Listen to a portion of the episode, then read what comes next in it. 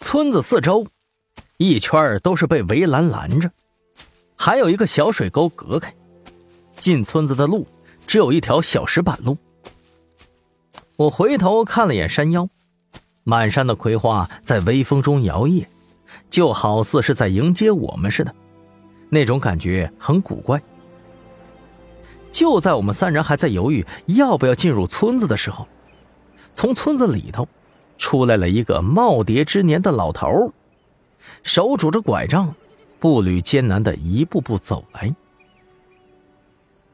老头身穿一袭黑色汉服，头发抓着髻子，就跟道士似的，有一种古怪的年代之感，让人一看就觉着不是现代人。我心生好奇，等到老头来到我们跟前了，抬头盯着我们仨。一言不发。张所长被他盯得发毛，尴尬的先开口说道：“嘿嘿，哎，老人家，那个受累打听一下，我们能进村子住一宿吗？”老人摇了摇头，依旧死死的盯着我们，似乎是想用眼神把我们给吓退了。这老头脑子不会有问题吧？扎小玲嘀咕说道。没想到那老头听到以后，忽然眼神一冷，面带杀机，那种森冷的寒意让我发怵。这老头不简单呢！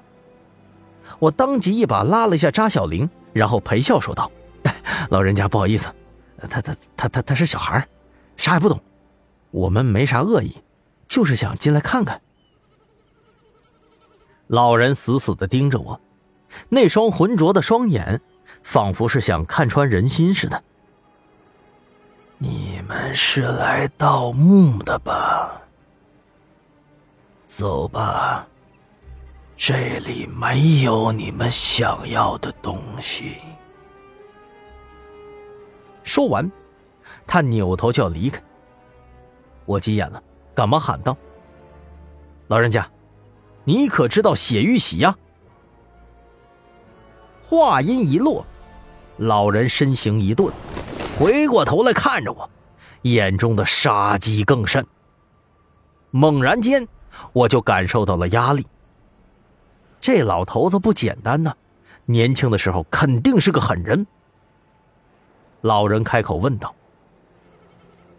血玉玺。”消失了几十年了，你和那个王大富是什么关系？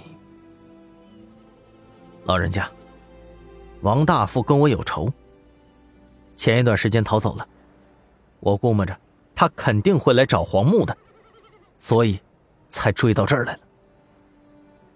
我没有隐瞒，这老头很邪门。我索性把事情全部经过都给说了出来。老人听罢点了点头，随后走过来，将围栏打开，让我们进来。